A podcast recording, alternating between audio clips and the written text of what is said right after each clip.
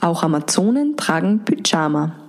Der Podcast für starke Frauen, die wissen möchten, wo ihre Kraft entspringt. Willkommen zurück zu diesem ganz besonderen Interview mit Eva Klampfer, aka Lilith, eine Musikerin und Künstlerin. Und ihr erfahrt jetzt in dem zweiten Teil, was sie wie aus ihrer Kindheit gemacht hat, wie sie die kraftvolle Frau werden konnte, die sie jetzt ist, wie sie zu anderen Frauen steht, und wie Männer auf sie reagieren. Viel Vergnügen. Wenn ich dir jetzt so anschaue, ja, und wenn ich dir auf der Bühne sehe, sehe, dann bist du für mich die pure Amazone. Also da ist, manchmal habe ich das Gefühl, wenn du dann über Dinge singst, die schwierig waren für die, dann, dann ist es auch spürbar natürlich. Aber prinzipiell bist du für mich die, die fette Orgel in der Kirche, die du als Kind gesehen hast, ja. Ähm, und es ist für mich sehr schwierig bei Frauen, die so eine Nummer sind wie du, und das meine ich positiv, zu glauben und zu, zu realisieren, dass es vielleicht nicht immer so war. Und ich weiß, dass du als Kind einiges durchgemacht hast, ähm, das nicht schön war. Wie hast du es geschafft, dass du jetzt mich und ich bin mir ganz sicher, viele, viele andere Frauen ähm, diese Kraft sorgen kannst und diese Eva präsentierst und lebst, die du, die ich kenne seit zehn Jahren. Also wenn ich ehrlich bin, glaube ich,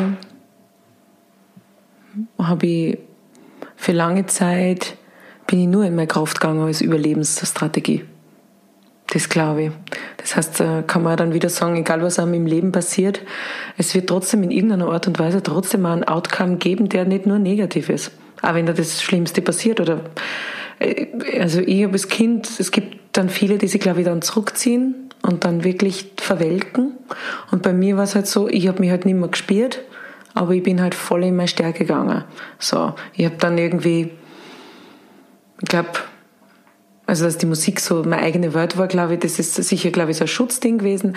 Aber auch diese Stärke und dieses Raus, das war keine bewusste Entscheidung, weil dafür war ich nur zu klein. Aber ich glaube, das äh, war dann wirklich so eine unterbewusste Überlebensstrategie. Ja.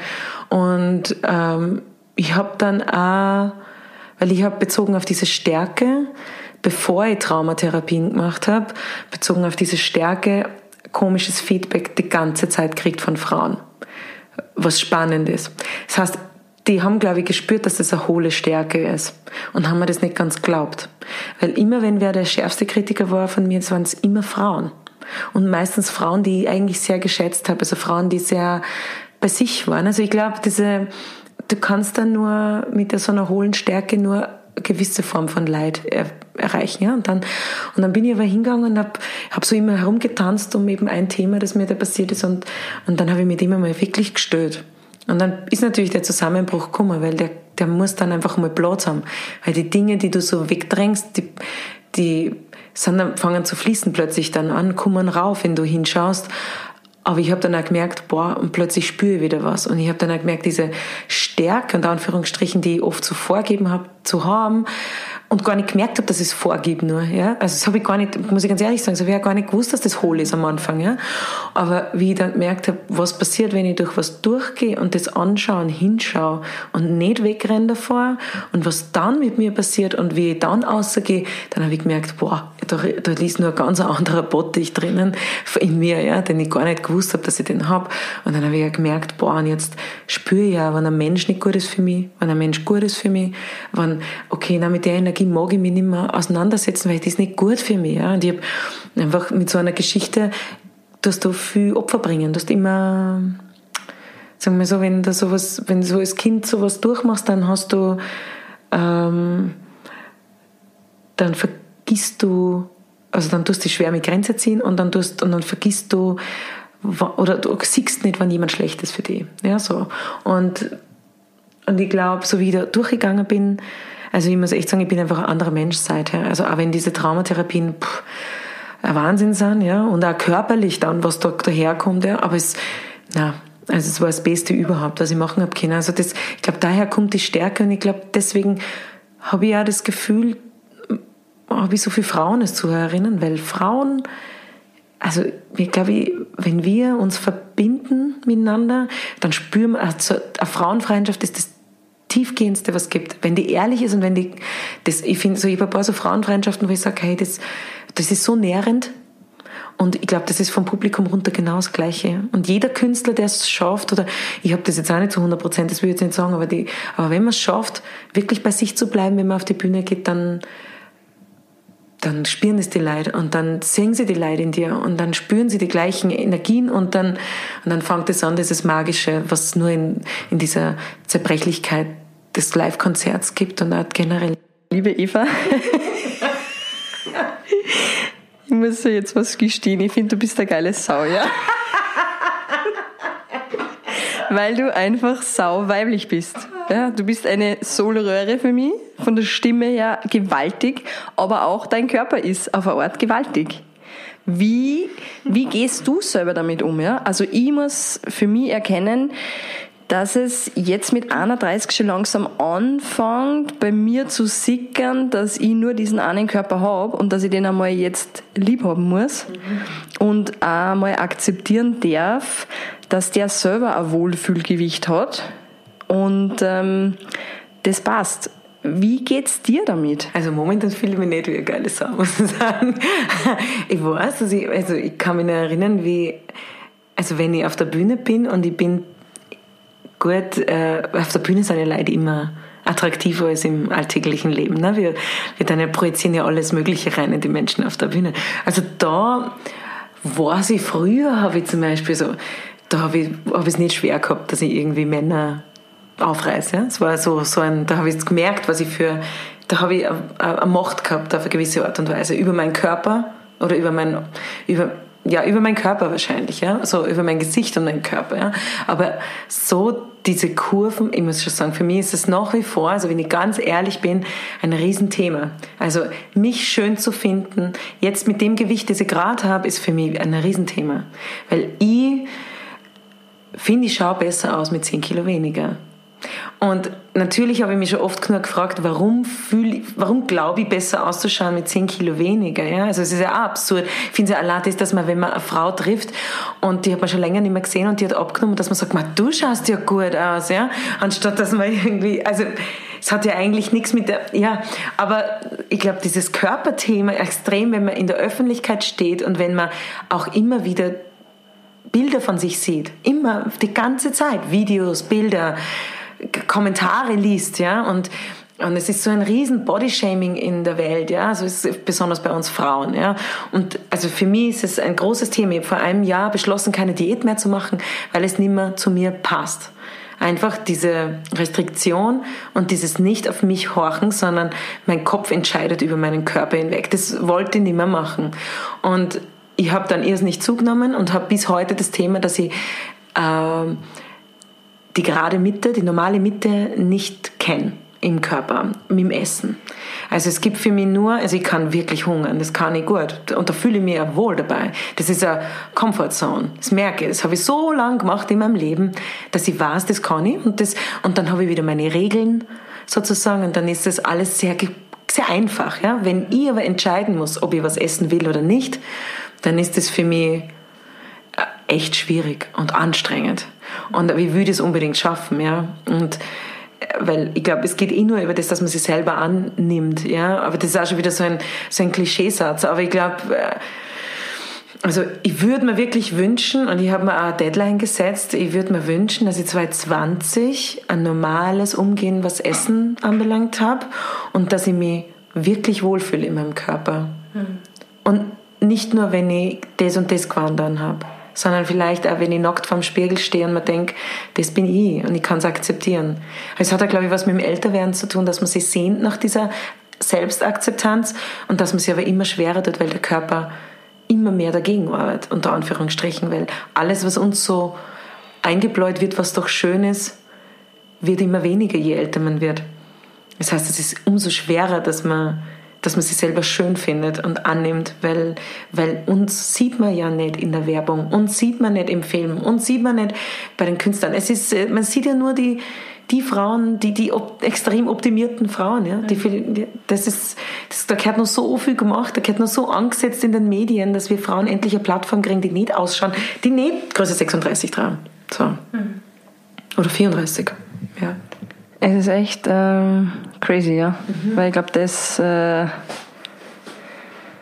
schwächt auch auf eine Art. Ja. Vielleicht ist es auch so gedacht, dass starke Frauen durch das auch irgendwie ein bisschen kontrolliert werden. Das wird mir jetzt erst so bewusst. Ja. Du, ich glaube, es hat einen extremen Grund, warum äh, wir Frauen die ganze Zeit so unterdrückt werden. Weil wenn wir in unserer Stärke sind, dann kann uns niemand hinterher.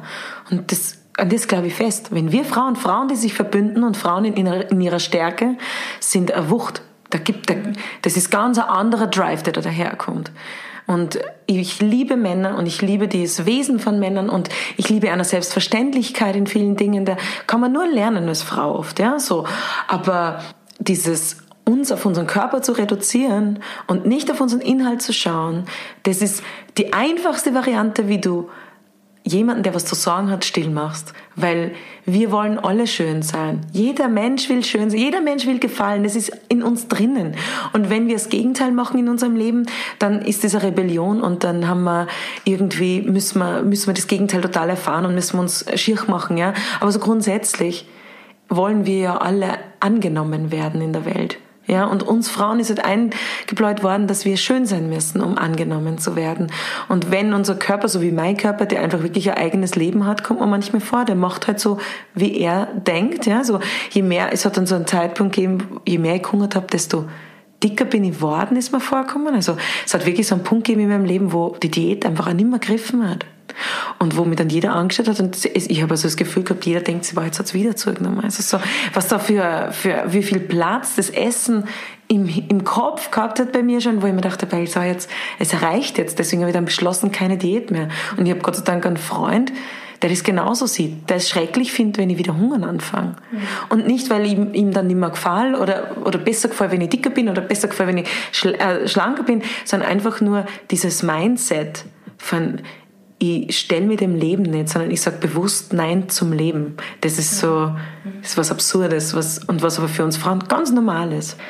Als Frau eine Wucht zu sein, haben wir ja jetzt festgestellt, ist nicht immer so einfach für einen selbst. ähm, wie war oder ist das in Sachen Beziehung, also wenn du auf Männer triffst, ja, triffst du, weil du einfach schon der Entwicklung jetzt ergangen bist und mehr und mehr zu dir stehen anfängst und auch schon zu dir stehst, Männer, die zu dieser Wuchtigkeit Stellung nehmen können und wirklich das auch aushalten? Oder ist es anders?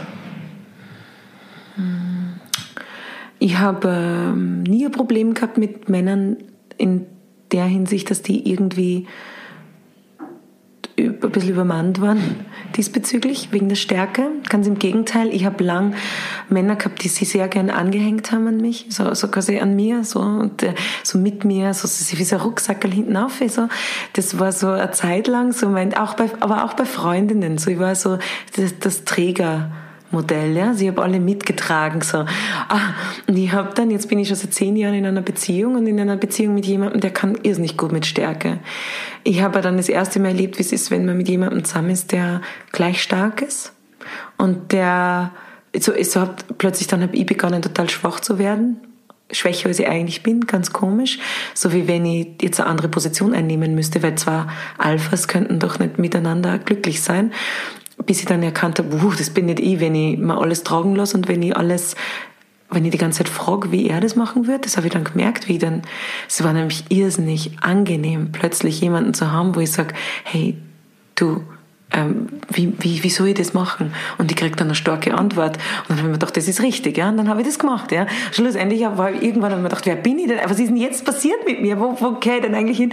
Und jetzt habe ich so äh, nach ein paar Jahren in der Beziehung habe ich erkannt, dass ich einfach, also zwei gleich starke Kinder schon miteinander. Es ist halt ja, das Wichtigste ist, dass man angenommen wird. Und ich zum Beispiel, das ist echt schön bei unserer Beziehung, ist, ich habe das Gefühl, egal in welche Richtung ich mich verändere und wie ich mich entwickle, der ist nur froh, wenn ich mich entwickle. Was das dann ist und wie das ausschaut, der fühlt sich nicht bedroht. Nicht von mir, nicht wenn ich weg bin, nicht wenn ich quasi mal total bei mir sein muss und keinen Platz habe, der fühlt sich dann nicht bedroht. Und das macht natürlich einen guten, eine gute Ebene in Sachen, dass ich wirklich so sein kann, wie ich gern möchte. Also deswegen, ich habe Gott sei Dank das Glück gehabt, dass ich noch nie, also auf der privaten Ebene noch nie mit dem konfrontiert war. Beruflich bin ich teilweise too much für Managementstypen, die gern mehr Einblick hätten oder mehr zum Sagen hätten, wenn sie mit mir arbeiten. Also da, also dieser Sexismus, auch dass die Frau nicht so stark sein soll, den habe ich oft mitgekriegt auf der beruflichen Ebene. Privat nicht. Hm. Ich klingt super schön und ähm, ich kann dem Ganzen nur nicken und mich freuen, ja, weil ich das ähnlich erfahren darf. Und mir bleibt jetzt eigentlich nur zu sagen, es war so schön mit dir. Wirklich, ich, jetzt ganz, ich kann gar nicht mehr aufhören zum Grinsen.